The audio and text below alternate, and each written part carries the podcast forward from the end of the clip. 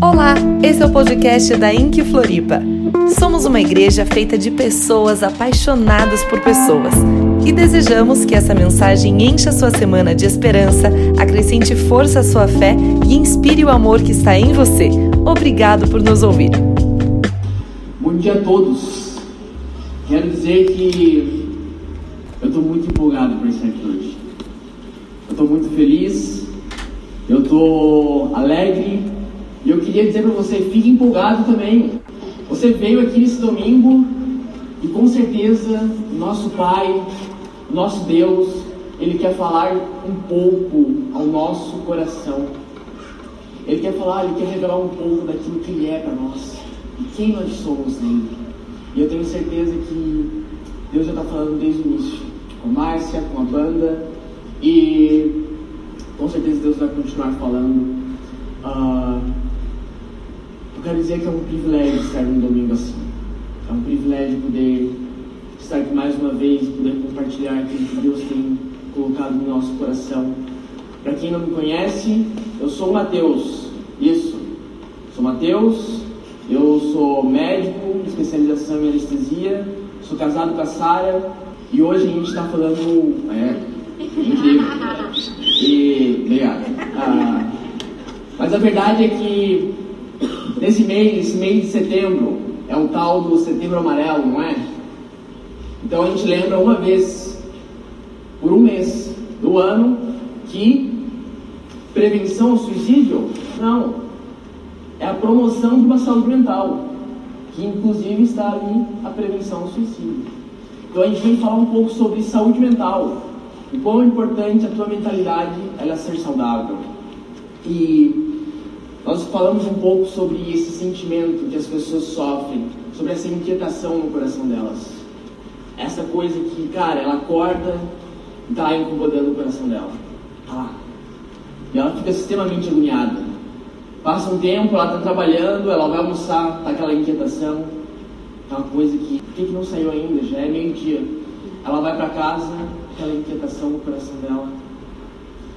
Ela vai dormir, ela não consegue dormir por que, que eu não estou conseguindo dormir? Ela fica de madrugada, caramba, ainda não passou, e ela acorda e o ciclo se repete. Então, no mês de setembro, a gente quer falar um pouco sobre um tema que se chama inquietados. Que inquietação é essa? E a verdade é que as pessoas elas têm vivido um pouco inquietadas. E, de fato, nós não sabemos a origem. Uhum. De onde surgiu isso? Qual foi o gatilho que desencadeou essa inquietação na vida dela? De fato, a gente não sabe quando você chega aqui, o que, que você está passando, qual foi a tua história, qual foi o teu trauma, a gente não sabe.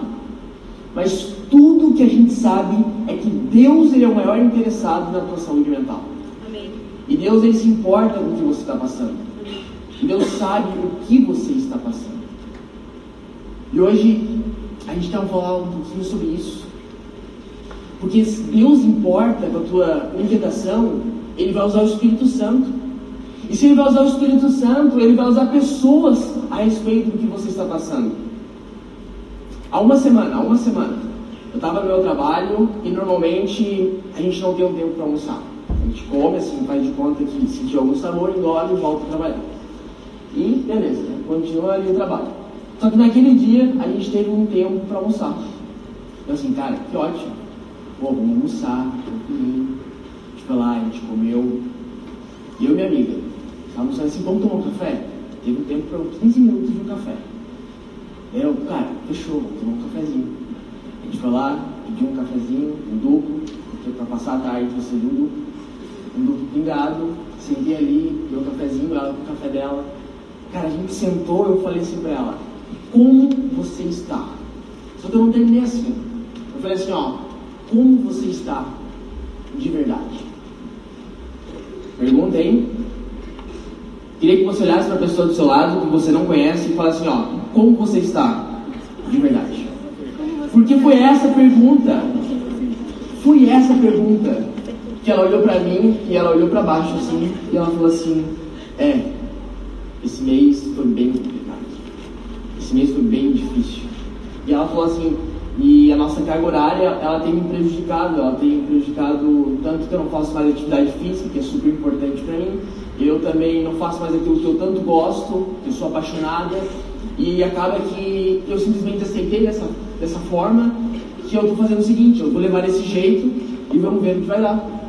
E acontece que eu chego em casa, o meu irmão, cara, parece que eu estou perdendo o meu irmão, porque ele não compartilha mais comigo as coisas importantes. O que aconteceu? Por que, que ele não fala para mim? Ele não está entendendo. Aí eu olhei para ela assim, tá. Mas tu chega em casa e tu fala para ele, olha, eu não estou bem, é um momento delicado da minha vida, tá difícil, preciso de mais atenção, não sei o quê. Ou tu chega para ele, dá um sorriso, dá um abraço e fala que tá tudo certo. Ela assim, ah, com certeza é a segunda opção que eu faço. E aí a gente se, se deu conta que nós estamos nos especializando em tirar a dor das pessoas. Mas a sociedade, ela está se especializando em esconder a dor de cada uma pessoa ao seu lado. E por isso que o título da minha mensagem hoje é Inquietados, mas não quietos. Aqui ou não? Inquietados, mas não quietos. Eu queria te convidar hoje, quando você chegar em casa, cara, fale para sua esposa, amor, ó, não tô legal hoje. Essa semana tá difícil. Mulheres, falem os seus maridos, não tá legal. Filhos, falem os seus pais, pai, ó, eu vou ser sincero, o que está acontecendo comigo? Pais, procure alguém de confiança, mas falem, não fiquem quietos. Eu quero falar um pouquinho hoje, antes de falar sobre não estar quietos, eu queria falar um pouquinho sobre inquietados. Eu estava pensando em casa assim, inquietados, beleza. Como é que a gente nasce? Cara, você lembra? Eu não lembro. Mas, quando a gente nasce, é aquela sala de parto, o pai e a mãe estão só esperando aquele choro. Ai, ele vai chorar, vai nascer, cara, vai nascer. Vai chorar, o bebê vai chorar. O médico, assim, cara, ele precisa chorar esse bebê. Pelo amor de Deus. Aí, de repente, o bebê nasce. Ah, o pai chora. A mãe chora, o médico fica feliz. O bebê está chorando. Porque o choro do bebê é sinal que ele está vivo. É sinal de vida. Só que eu não sei o que acontece no decorrer dos anos o nosso choro, ele não é mais um sinal de que a gente está vivo, mas ele é um sinal de que alguma coisa está morrendo dentro da gente. Eu me questionei o que, que mudou no decorrer desses anos, Deus. Não importa o quão ansioso, o quão triste ou quão inquietado você está hoje, você não nasceu depressivo. Você não nasceu ansioso. Você não nasceu inquietado. Não importa como você se sente hoje, Saiba, você não nasceu assim. E eu vim aqui te dizer que a tua inquietação não é a tua identidade. Amém. A gente precisa saber diferenciar daquilo que a gente está passando e daquilo que de fato nós somos. Aleluia. Amém. Você é muito mais do que isso. Eu queria que você lembrasse de toda a tua história. E você chegou aqui hoje. Ah, Mateus, não tenho esperança. Sabe o que é esperança? Mateus, esperança é, é eu ter alguma coisa para eu conseguir ir para frente. Não. Esperança é ainda que você não tenha recurso, você permanecer de pé. E você está aqui hoje. Não importa se você procurou um psiquiatra, um psicólogo, que isso é importante, de fato isso deve acontecer. Mas de fato você procurou, e se você procurou, você foi determinado a procurar ajuda. Você é muito mais forte, muito mais dedicado, você é muito mais do que você consegue imaginar. E Jesus, ele sabe disso. Deus, ele sabe disso a nosso respeito. E a grande questão é que a gente passa tanta dificuldade quando acontece um péssimo dia. E as pessoas falam assim, ó, é no péssimo dia em que eu vou descobrir quem você é. Mas eu vim aqui te falar que nós não somos o que somos quando acontece um péssimo dia. Já aconteceu contigo? De falar assim, não, vá, eu vou desistir de tudo. acabou. Eu não vou mais para aquele lugar, eu não acredito nisso, acabou, para mim deu, aquelas pessoas eu não aguento mais, eu não vou mais trabalhar, amanhã acabou tudo. Ou então acabou aquela amizade, ou acabou aquele trabalho, aí beleza. Aí você dorme. Tem aquele soninho, aí quando você acorda, é, vou dar mais um tempinho. Dá bem frente. Acho que eu consigo ir além. E aí você muda a sua opinião. Ou então o contrário. O contrário acontece a mesma coisa. Quando a gente está super bem. Já aconteceu com você? Não, eu estou super bem, beleza. Aí a gente começa a se tornar expert naquilo que a gente nunca passou. A gente está super bem, aí a gente assim, é, mas se eu fosse você, eu faria da, daquele jeito. Só que eu te faço uma pergunta: quantas vezes você passou por aquela situação? E a mesma coisa, eu vejo as pessoas falando sobre ansiedade e depressão, mas elas nunca passaram por uma ansiedade ou por uma depressão. E elas querem dizer como deve ser feito como deve ser resolvido, sendo que nunca passaram por uma situação dessa. E a gente nunca passou por uma situação dessa, a gente quer dizer que a gente é expert naquele assunto.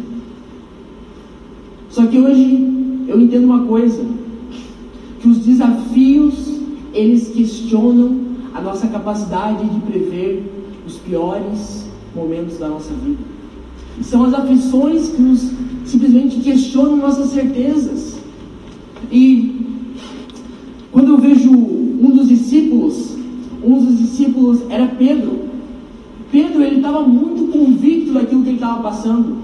Pedro ele tinha certeza do que ele estava vivendo. Cara, ele andava com Jesus. Um dos discípulos, Pedro, imagina, era um dos caras mais íntimos de Jesus. E ele tinha tanta certeza do que ele estava passando. Ele olha para Jesus e fala assim: Jesus, sabe, né? Estou contigo até o final.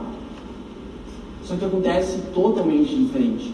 E eu quero ler com vocês só esse versículo, na verdade, esse texto, que está em Mateus capítulo 26, no versículo 31, que diz assim: Jesus alertou-os: Antes que a noite termine, vocês irão se dispersar por causa do que vai me acontecer. Isso é para cumprir um texto das Escrituras que diz: Vou ferir o pastor e as ovelhas ficarão desorientadas. Mas depois eu vou ressuscitar. Irei adiante de vocês para Galileia. Grava isso aqui. Mas Pedro todo afoito. Cara, imagina que Pedro era um cara todo inquietado. O cara era um cara nervoso. Então assim, ele não pensava direito, ele já respondia. Ele nem, putz, não sei o que está acontecendo, mas ele já falava, ele nem pensava, já estou falando. Ele afirmou: Ainda que o mundo fuja, eu nunca fugirei. Não, não, não, Jesus. Peraí. Está falando que eu vou fugir? Olha, pode acontecer com todo mundo aqui, mas não comigo. Eu vou ficar até o final. E aí, continuando o texto, Jesus respondeu: Não tenha tanta certeza. Ainda essa noite, antes que o galo cante, você me negará três vezes. Você me negará três vezes. Pedro achou que conhecia ele mais do que Jesus. Pedro, ele tinha tanta certeza. Não, Jesus, está tudo certo aqui, não tem nenhuma ameaça, não tem nenhuma aflição. Eu tenho certeza que eu não vou passar por uma situação dessa, Jesus. Eu tenho certeza que isso pode acontecer com todas as pessoas ao redor, mas não comigo. Isso pode acontecer com qualquer um de nós, mas não comigo, Jesus. E a grande questão é que a gente fica certo e a gente fica assim: olha, no teu lugar, se fosse contigo, eu faria de tal jeito. A gente fica falando e dando conselhos daquilo que a gente nunca passou. Ah, não. Quando eu nunca faria isso para uma mulher. Já passou isso contigo? Eu nunca faria isso com uma mulher. Até o cara se apaixonar. Aí ele se apaixona e faz tudo aquilo que ele falou que não faria. Não, não, se fosse o meu filho, eu jamais educaria desse jeito. Aí ele tem três filhos e ele começa a fazer tudo diferente daquilo que ele faria. Não, não, se fosse a minha empresa, eu cuidaria dos funcionários desse jeito. Cara, nunca teve gente começa a se tornar expert naquilo que a gente nunca passou, até que a gente passa por aquilo. Não, Mateus, eu nunca tomaria um remédio para depressão, porque eu leio a Bíblia e cada capítulo é uma pílula.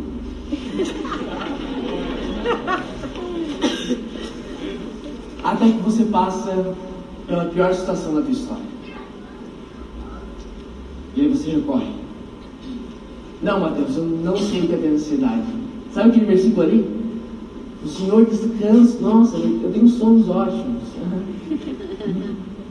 Até que tudo dá errado e de repente você não consegue mais ouvir. O teu coração vai a 150, falta ar, você não sabe o que fazer. E eu descobri que o grande desafio de Pedro era aceitar que ele estava vivendo inquietado. O grande desafio é porque a gente acha que isso pode acontecer com todo mundo. Mas não comigo. Não, Jesus, todo mundo pode fugir, mas eu nunca fugirei. Olha, vai acontecer com todo mundo, mas comigo, Jesus, não. Eu nunca imaginei que eu passaria por tanta frustração na minha vida. E hoje eu entendo que o maior desafio da nossa história não é mais sobre quais aflições vão acontecer com a gente, mas é de fato aceitar que algumas aflições vão acontecer com as pessoas e vão acontecer com a gente também. E quando acontece, a gente não consegue aceitar. Então as pessoas perguntam: Como você está? Eu não aceitei ainda, eu está tudo bem. Porque eu ainda nem aceitei que aquilo poderia ter acontecido comigo. E ainda até se questiona: Deus, por que comigo? Não, mas por que com o outro não? E por que com o outro não? Não, com todo mundo, menos comigo. O maior desafio, as maiores tragédias, elas acontecem não quando as tragédias acontecem, mas é quando nós não conseguimos recorrer a alguém, quando nós não procuramos ajuda naquilo que a gente tanto precisa. E quando as aflições acontecem, o que a gente faz? Eu não sei como reagir. Eu não sei como reagir. Eu não peço ajuda. Não faço nada.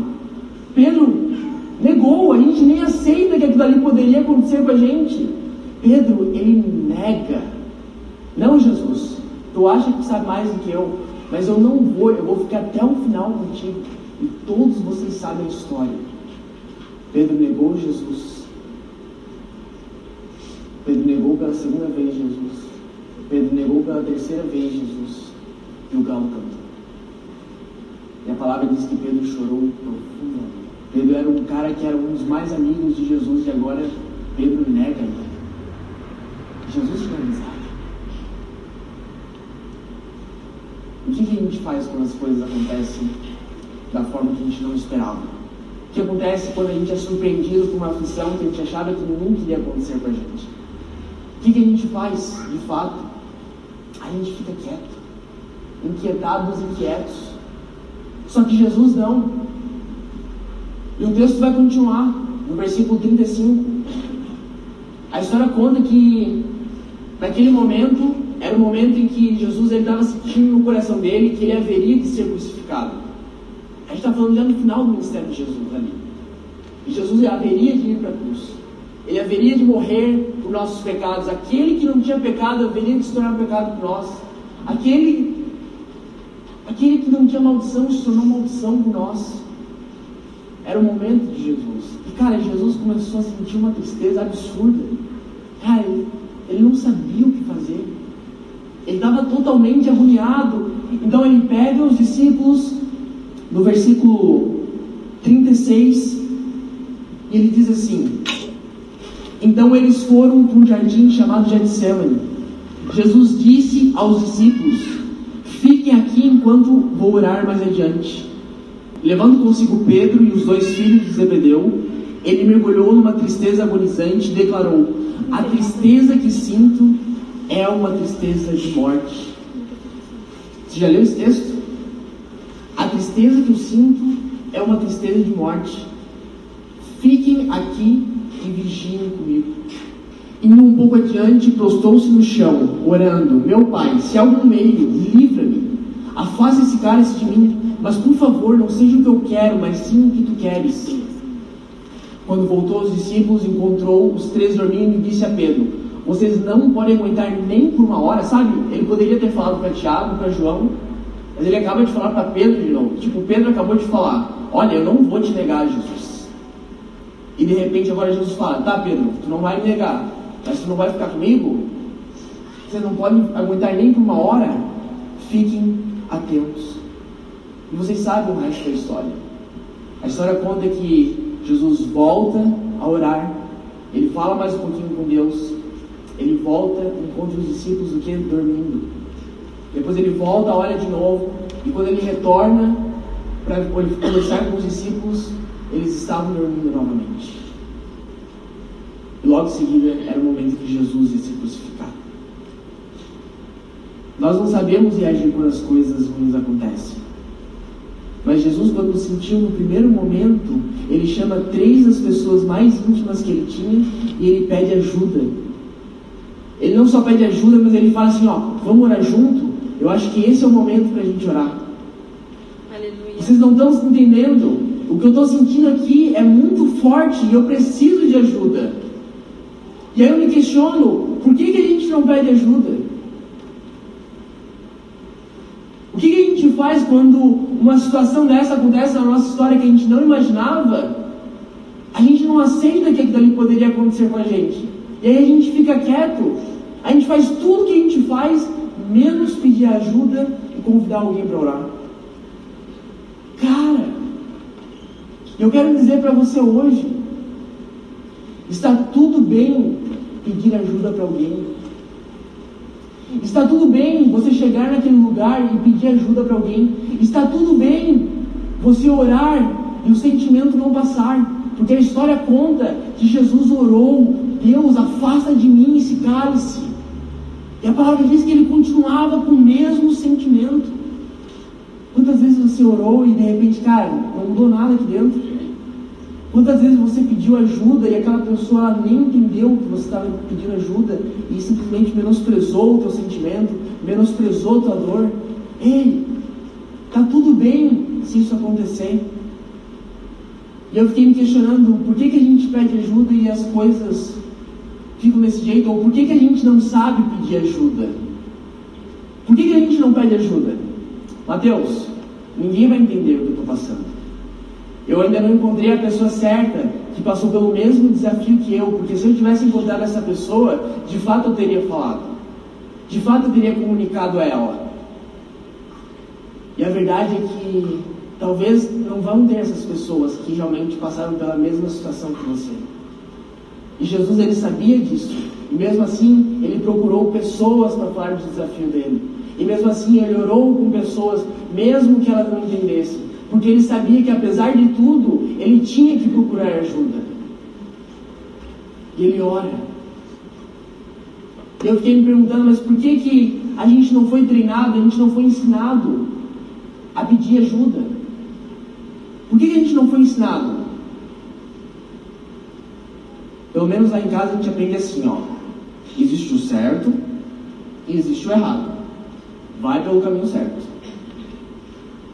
Mas ninguém nunca, ninguém nunca me falou assim, ó. Se der errado, eu vou estar aqui do teu lado. E eu vou te ajudar a consertar isso aí. Pelo menos lá em casa a gente jogava futebol, quebrava alguma coisa, escondia que estava quebrado até alguém descobrir. Se minha mãe tivesse falado, não, beleza, a gente pode colar com o super bom, a gente fala, mas ela falou, não faça isso, não brinque de bola, tem gente brincava de bola. E essa é a verdade. A gente não foi ensinado a pedir ajuda. A gente aprendeu a viver inquieto e não falar para ninguém. A gente aprendeu, não, não, não. Beleza, eu estou inquieto, mas eu vou levar desse jeito. E quando você percebe, você começa a perder um pouco da tua paz. Você começa a perder um pouco de esperança. Você começa a perder aquilo que você não nasceu. E você começa até a pregar sobre isso. Não, não, não. A vida é difícil. A vida é um sacrifício completo e constante. A vida é para sofrer mesmo. Você começa a falar daquilo que você aprendeu durante essa caminhada, mas que não necessariamente é uma verdade. Por quê? Porque nós não sabemos pedir ajuda. E Jesus ele pede ajuda. E o que eu acho incrível disso é que ainda que eu e você não saibamos pedir ajuda, palavra de Deus diz que quando nós estamos vivendo nossos momentos de fraqueza, quando nós estamos vivendo nossos momentos mais difíceis, existe um Espírito que está sobre nossas vidas e ele clama por nós. Ainda que eu e você nós não saibamos orar, ainda que nós não saibamos como pedir ajuda, a palavra de Deus diz que existe um Espírito no nosso coração e quando nós não sabemos orar como convém, ele clama por nós, ele torce por nós. Eu tenho certeza que existe um Espírito dentro do meu coração que quando você não soube pedir ajuda, ele estava aí dentro, falando assim: Deus, ajuda ele. Ajuda ele a passar por essa dor. Ajuda ele a encontrar propósito na dor que ele está vivendo. Ajuda ele a encontrar forças, Deus, para poder ir para frente. Deus ajuda ele a, ele a ir para frente, porque ele não sabe como orar, ele nem sabe o que está sentindo. E eu quero dizer para você hoje: existe um Espírito dentro da tua vida que não te deixa sozinho. Um Espírito que ora junto contigo, que chora junto contigo, quando ninguém entendeu o que você estava sentindo. E o teu Pai Celestial, Ele sabe o que você está passando. E Jesus, Ele não só sabe o que você está passando, mas Ele passou pelas mesmas coisas que você passou.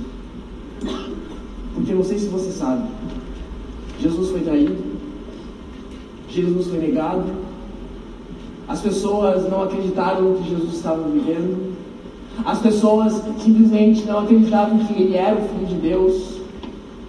Jesus foi humilhado. O rei foi humilhado. Jesus, ele sofreu tudo que tinha para sofrer.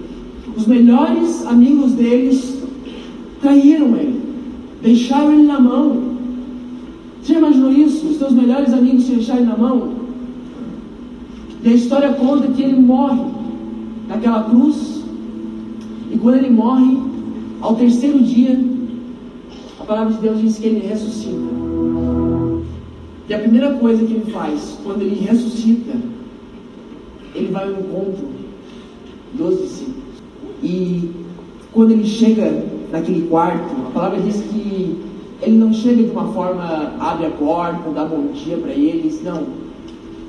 A palavra diz que eles estão no quarto, os discípulos eles estão inquietados, eles estão extremamente angustiados com o que aconteceu.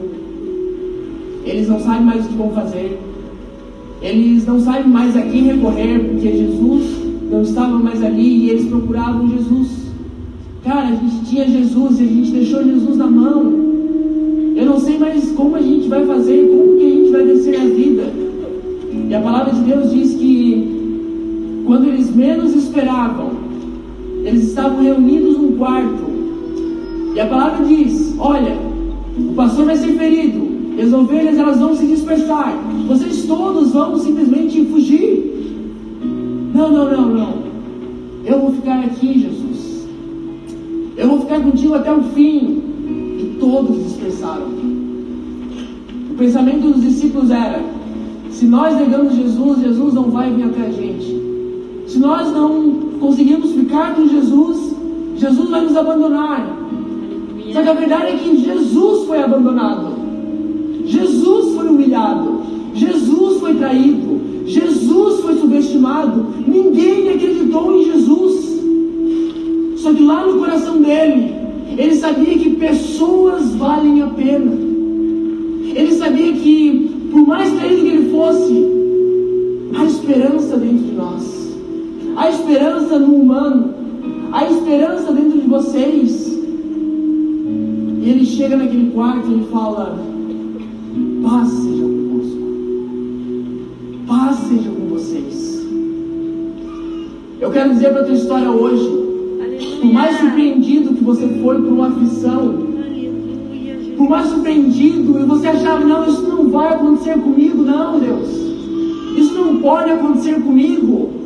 Eu quero dizer que para cada aflição que você for surpreendido, existe uma ressurreição em que Jesus vai surpreender a tua história. E Ele está aqui hoje para dizer: paz seja convosco. Amém.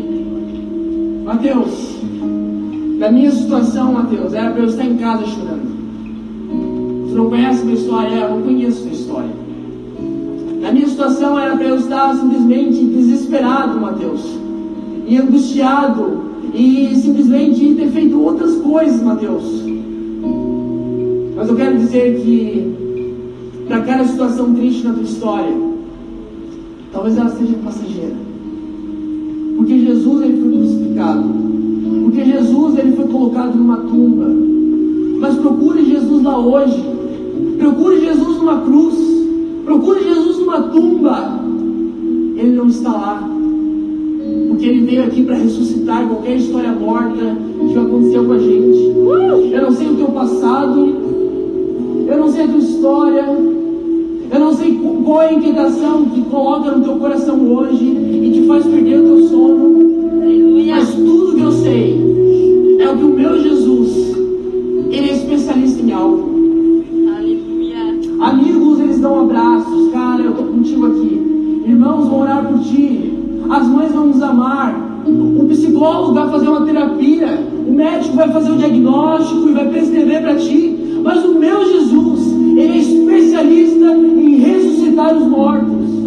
Eu não sei o que você chora e o que morre no teu coração, mas o meu Jesus, ele tem o poder Aleluia. para ressuscitar a tua alegria, para ressuscitar a tua paz, para te direcionar em qualquer das circunstâncias em que você esteja vivendo hoje. Aleluia. Paz seja convosco.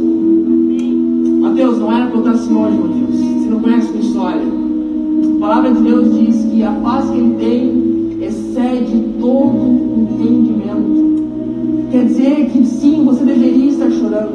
Sim, você deveria estar extremamente angustiado. Sim, você deveria estar extremamente sem esperança.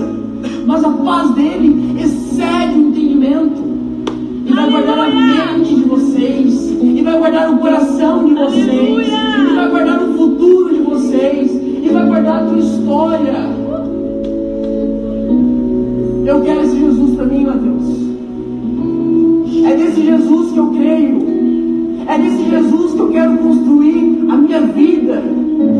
É nesse Jesus que eu deito e descanso. No mundo tereis aflições, mas tem de bom ânimo. Pois eu venci o mundo. Eu não ia dar conta disso na minha história. Ah, eu também não. Confesso para ti. E é por isso que ele foi traído,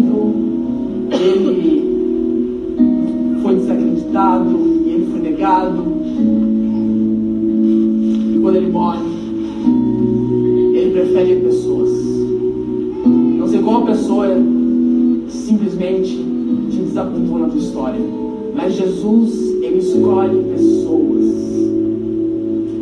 Entre o prejuízo e a solidão, Jesus prefere sair no prejuízo com pessoas. Entre a solidão e o prejuízo, a solidão nós já sabemos qual é a resposta. Jesus prefere o prejuízo de estar com pessoas. Mateus, mas eu fui humilhado. Você está falando com Jesus, meu amigo. Ele sabe disso. Mateus, me negaram, Mateus. Jesus sabe disso. Ele ainda assim prefere pessoas. Porque pessoas valem a pena. Porque você vale a pena. A tua história não termina com a morte ou com alguma coisa que está morrendo. A nossa história ela começa com a eternidade de Jesus Cristo. Aleluia. E hoje ele tem coisas eternas para ti. Ele tem vida eterna, ele tem uma alegria eterna, ele tem uma paz eterna. A tua história ela está só começando com Jesus.